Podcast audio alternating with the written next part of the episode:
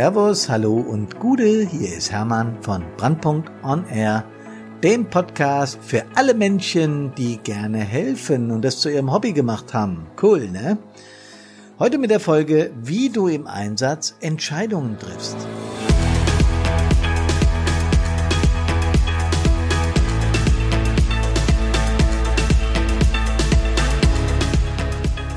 Ja, richtig, habt ihr gehört, äh, wie du im Einsatz Entscheidungen triffst und vor allem mit dem Subtitel und warum das gar nicht so einfach ist. Für Menschen, die in Hilfsorganisationen sind, Entscheidungen zu treffen, also wenn es um die Wurst geht im Einsatz, ist nicht einfach.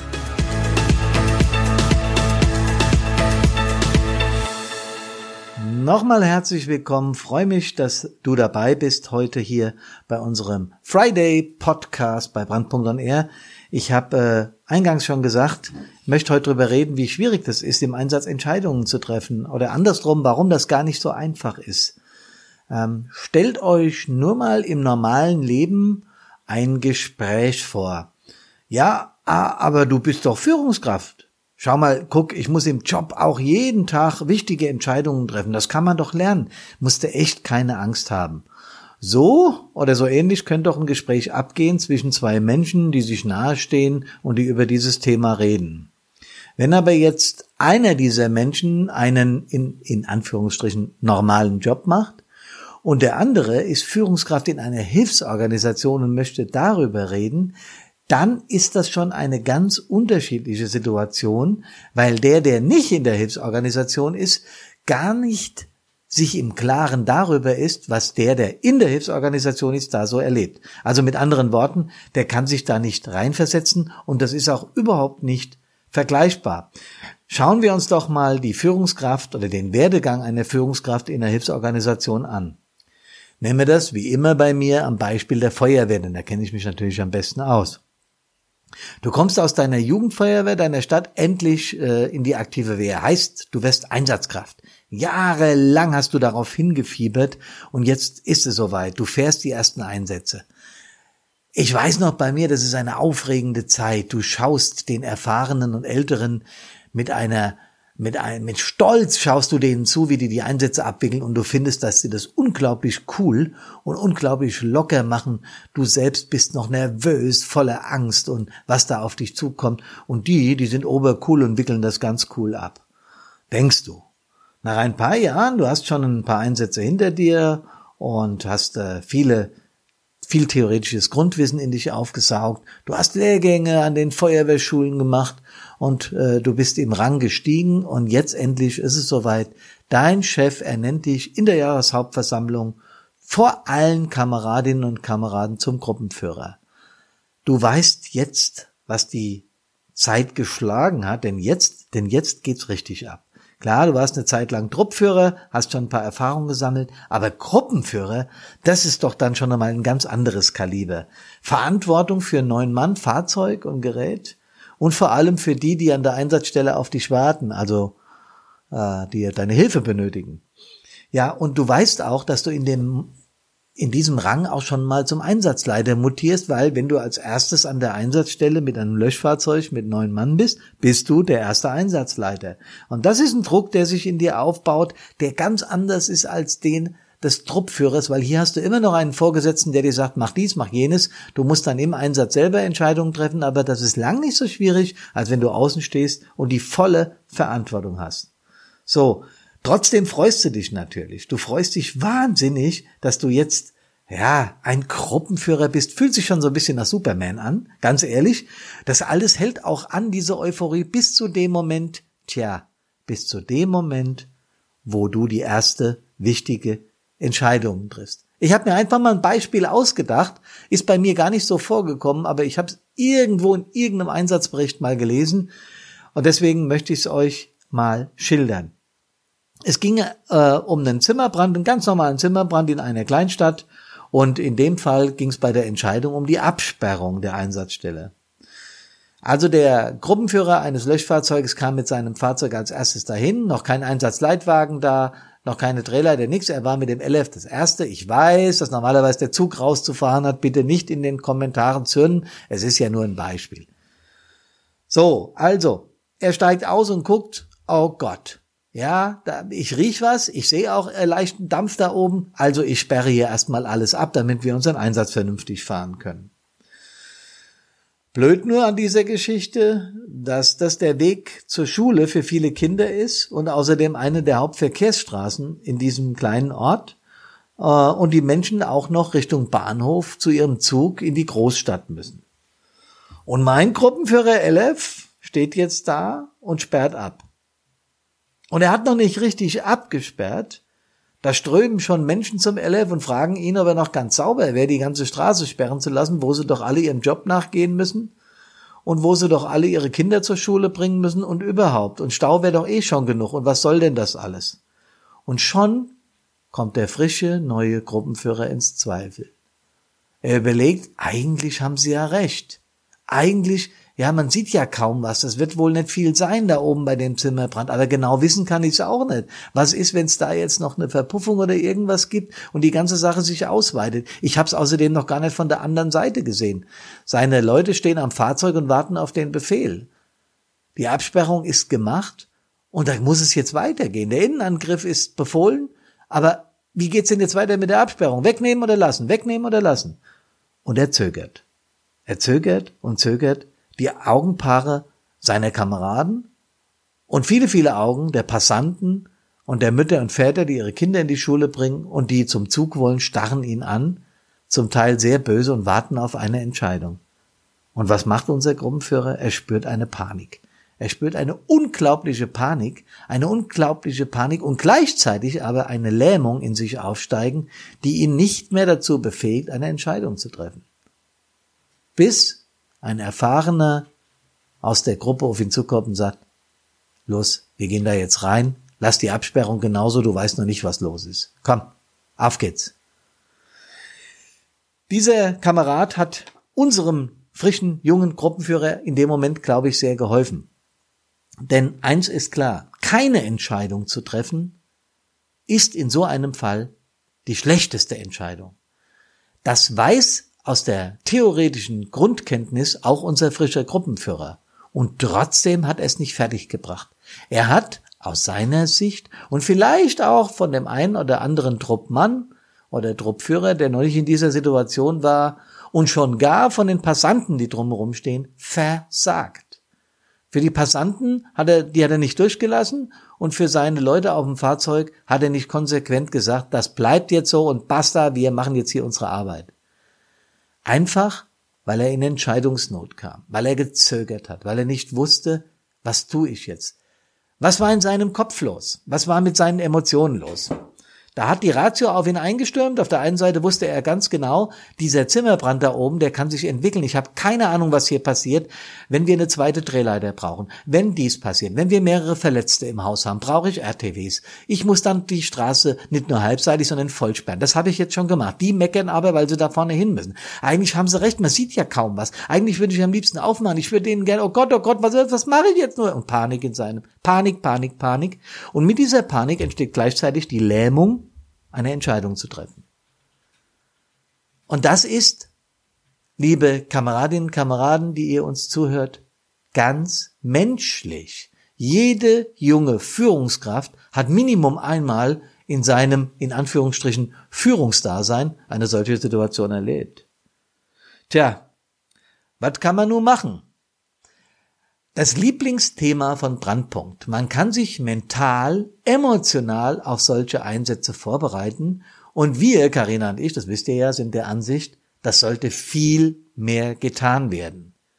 Ich möchte einfach ein paar Beispiele sagen, wie man das hier, was gerade passiert ist, vielleicht vorab sich hätte schon mal ausmalen können und wie man vielleicht zu dem Schluss hätte kommen können, okay, das ist ein gewisser Druck, der da auf mir lastet, aber ich habe die Verantwortung und ich muss jetzt eine Entscheidung treffen. Im Zweifel treffen wir Feuerwehrleute und auch die Sannis und auch die THWler und alle, die äh, äh, mit uns helfen. Wir treffen immer die Entscheidung, die uns auf die sichere Seite bringt. Ich glaube, das kriegen wir auf unseren äh, Seminaren, Schulungen, Coachings und so weiter so eingepaukt, äh, dass da eine gewisse dass da ein gewisser Automatismus abläuft. Das heißt, wenn ich unsicher bin, wie eine Lage eskalieren könnte, dann befehle ich das größtmögliche Sicherheitspotenzial, um eben dem Risiko aus dem Weg zu gehen. Ist ja logisch. Haben wir gelernt, machen wir so. Jetzt hat er aber im Hintergrund 20, 30, 50 Leute gehabt, die irgendwelche wichtigen Dates haben und Termine haben und ihren Kindern in die Schule müssen und die auf die Arbeit müssen und volkswirtschaftlicher Schaden und hin und her, die ihn völlig aus der Fassung gebracht haben. Er hat den Fokus verloren auf die Situation vorne an der Einsatzstelle und hat den Fokus zurückgelegt auf die Menschen, die da sind. Nochmal, als junge Führungskraft kann man das absolut nachvollziehen. Die erfahrene Einsatzkraft in der Gruppe hat ihm das Richtige gesagt. Lass einfach so, wir wickeln unseren Einsatz ab, wir reden nachher drüber. Ich glaube, in dem Moment eine wichtige Stütze und Hilfe für den jungen Mann, weil er einfach nicht in der Lage war, diese Entscheidung zu treffen. Warum war er nicht in die Lage? In der, in der Lage, in die Lage. Oh, warum war er nicht in der Lage? Naja, weil er verunsichert war. Ähm, die Frage ist, dürfen wir im Einsatz Fehler machen? Und nun komme ich auf mein Eingangsstatement zurück, wo die Frau mit dem Mann oder der Mann mit der Frau diskutiert, dass es doch gar nicht so schwer ist, Entscheidungen zu treffen und dass man doch verdammt nochmal auch im Job jeden Tag Entscheidungen trifft. Ja, morgens trifft man doch schon die erste Entscheidung, wenn man aufsteht, gehe ich zur Arbeit oder bleibe ich liegen. Ist auch eine Entscheidung. Esse ich jetzt was oder nicht? Nasche ich wieder mal was Süßes, obwohl ich weiß, dass ich zunehme, oder lasse ich's? Jeden Tag treffen wir hunderte von Entscheidungen. Nur lieber nicht Hilfsorganisationsler das Entscheidende bei uns im Einsatz ist, es hängt eine Menge davon ab. Der Verantwortungsgrad ist unglaublich hoch. Denn manchmal geht's, es mag sehr heroisch klingen, aber es ist genauso um Leben und um Tod. Und da ist eine Entscheidung schwierig. Manchmal geht's auch um riesigen volkswirtschaftlichen Schaden. Denn stellt euch vor, er lässt die ganzen Leute durch. In dem Moment gibt's da eine, eine, eine Explosion, eine Verpuffung. Wir wollen ja gar nichts Schlimmes annehmen, um Gottes Willen. Oder die zweite Drehleiter muss anrücken, weil noch Leute im Objekt sind, die rausgeholt werden müssen und die kommt nicht durch. Der Mann wird seines Lebens nicht mehr froh. Der Mann wird seines Lebens nicht mehr froh. Und deswegen können uns all die, die da im Hintergrund meckern und meinen, ihre Termine sind wichtiger als das, was gerade passiert, mal in diesem Moment, sorry für den Ausdruck, kreuzweise. Denn sie haben keine Ahnung von Gefahren der Einsatzstelle. Sie wissen nichts davon. Man kann sie freundlich aufklären. Man kann es aber auch lassen. Die Pol wird ja bald anrücken, also die Polizei, und wird dann die Absperrung übernehmen. Und wenn wir im ersten Moment einfach ein Flatterband spannen, dann ist das Flatterband gespannt und da hat da keiner drüber zu gehen. Punkt aus Ende, da gibt's auch keine Diskussion. Aber warum hat unser Gruppenführer Panik bekommen? Warum hat er Angst gehabt? Ja, eben genau, dass er die falsche Entscheidung trifft. Es hat ihn gelähmt. Ähm, da fehlt es etwas an Erfahrung, da fehlt es etwas an Selbstbewusstsein. Und was kann man jetzt tun in dem Moment? In der Vorbereitung zum Einsatz, wir reden in unseren Coachings, wir reden in unserem Vortrag Stabile Seelenlage im Einsatz über diese Dinge. Ich werde nachher nochmal auf unseren Vortrag zu sprechen kommen. Ich kann jetzt nur an der Oberfläche kratzen, aber es ist ganz entscheidend, dass ich mich mental auf diese Situation vorbereite. Ähm, zum Beispiel, indem ich mir sage, jeder Mensch auf diesem Planet macht Fehler. Ich bin bestmöglichst ausgebildet. Ich habe eine unglaublich gute Ausbildung hinter mir und ich bin in der Lage, einen Einsatz zu leiten. Da gehört ein, ein, ein, ein Stück weit Selbstwert und da gehört ein Stück weit äh, Selbsterfahrung, also Erfahrung in Einsätzen dazu. Und deswegen empfehle ich jedem neuen Gruppenführer, gerade die Gruppenführerebene, empfehle ich mit einem Altvorderen, der schon hunderte von Einsätzen hinter sich hat oder Dutzende von Einsätzen, auch größere dabei, mal eine Zeit lang als Proband mitzulaufen, als ja, als Praktikant mitzulaufen und zu gucken, wie befiehlt er, was macht er, wie kommt er und hinterher mit ihm zu reden, wie, wie warst du dir sicher, dass das gut geht? Weil ihr jungen Führungskräfte, glaubt's uns Eltern, wir sind auch nicht immer sicher mit dem, was wir tun. Aber eins haben wir gelernt. Wir treffen unsere Entscheidung nach bestem Wissen und Gewissen. Und jeder Staatsanwalt in dieser Republik, da braucht ihr keine Bedenken haben, der wird das zu würdigen wissen, wenn es einmal zu einem, zu einem Streitfall käme. Es passiert selten, aber es passiert, nur wir brauchen keine Angst vorhaben, wenn wir nach bestem Wissen und Gewissen handeln. Dass wir mal äh, äh, grob fahrlässig handeln oder gar vorsätzlich, das glaube ich einfach nicht. Sonst wären wir nicht in einer Hilfsorganisation. Aber wir handeln nach bestem Wissen und Gewissen und deswegen ist es uns durchaus erlaubt, Fehler zu machen. Setzt das einfach in die Relation. Du triffst jetzt eine Entscheidung, die du nur teilweise überblicken kannst. Also triffst du die Entscheidung aus dem Bewusstsein heraus mit den Fakten, die du bis jetzt hast. Und du darfst deine Entscheidung revidieren oder korrigieren. Wir erinnern uns alle an den Regelkreislauf. Wir kommen irgendwo hin, sehen eine Lage, beurteilen diese Entlage, diese Lage, entschließen uns und befehlen. Und sobald der Befehl raus ist, beurteilen wir die Lage erneut. Das ist der Regelkreislauf, der Lagekreislauf. Und deshalb braucht ihr euch da gar keine Gedanken zu machen. Ihr habt in dem Moment entschieden, die Absperrung, um zu unserem Fall zurückzukommen, bleibt bestehen. Und dann ist es gut so, dass sie stehen bleibt. Und wenn der Zimmerbrand nur eine blöde äh, Zigarre war, die da gequalmt hat und ihr konntet das nicht verifizieren, dann war es eben so. Meckerer wird sowieso immer geben. Der wichtigste Tipp an der Stelle ist, dass junge Führungskräfte, unerfahrene Führungskräfte, können ja auch ältere Führungskräfte sein, die in diese Situation kommen, weil sie vorher eben noch nicht bei unserer Hilfsorganisation waren und erst im Mittelalter anfangen bei uns, ja, also so mit 30, 40 oder auch mit 50, wurscht. Äh, wenn sie dann zum Gruppenführer werden oder zum Zugführer oder noch mehr, dann sollten sie zunächst mal als, als Praktikant mit einer erfahrenen Führungskraft laufen. Sie sollten sich bewusst machen, dass Fehler was zutiefst Menschliches sind und niemand, aber auch niemand auf dem Planeten hat, wenn ihr euer Bestes gegeben habt, euch zu kritisieren, wenn euch ein Fehler unterläuft, denn Fehler sind menschlich. Ja, Freunde, genau. Wenn ihr da mehr drüber wissen wollt, wir haben einen Vortrag im Gepäck, der sich da stabile Seelenlage im Einsatz nennt. Wir haben den schon bei einigen Feuerwehren halten dürfen und die Resonanz war jedes Mal klasse. Wir haben positive Feedbacks bekommen. Wir haben äh, ganz klasse Reaktionen bekommen. Wir haben viel Austausch bekommen. Auch wir haben gelernt, Karina und ich. Aber wir konnten auch jede Menge unserer Coaching-Ansätze und unseres Wissens im äh, Vorbereitung auf Einsätze im mental-emotionalen Bereich konnten wir vermitteln und es macht uns einen Heidenspaß. Wenn ihr Interesse an diesem Vortrag habt, der geht ungefähr zweieinhalb Stunden ähm, und dann können noch Fragen gestellt werden. Also wir sind dann im Gespräch, das ist alles, äh, hat, einen, hat einen festen Ablauf, ganz klar. Äh, wenn ihr da mehr drüber wissen wollt, dann guckt auf unsere Homepage, guckt auf Facebook, guckt auf Instagram, auf den normalen Kanälen und äh, kundigt euch. Und noch was, was ganz wichtig ist. Bis zum 30. Juni werden wir, weil dann Brandpunkt genau ein Jahr alt wird zum 1. Juli, aber bis zu diesem 30. Juli werden wir diesen Vortrag noch zum Markteinführungspreis anbieten. Wer also bis zum 30.06. bucht, den Vortrag, der bekommt den bis zum 31.12., wenn er ihn bis dahin gemacht hat, zum Markteinführungspreis. Aber gebucht sein muss er bis zum 30.06. Gut, das zu diesem Thema. Wir freuen uns, wenn wir mit euch in Kontakt kommen.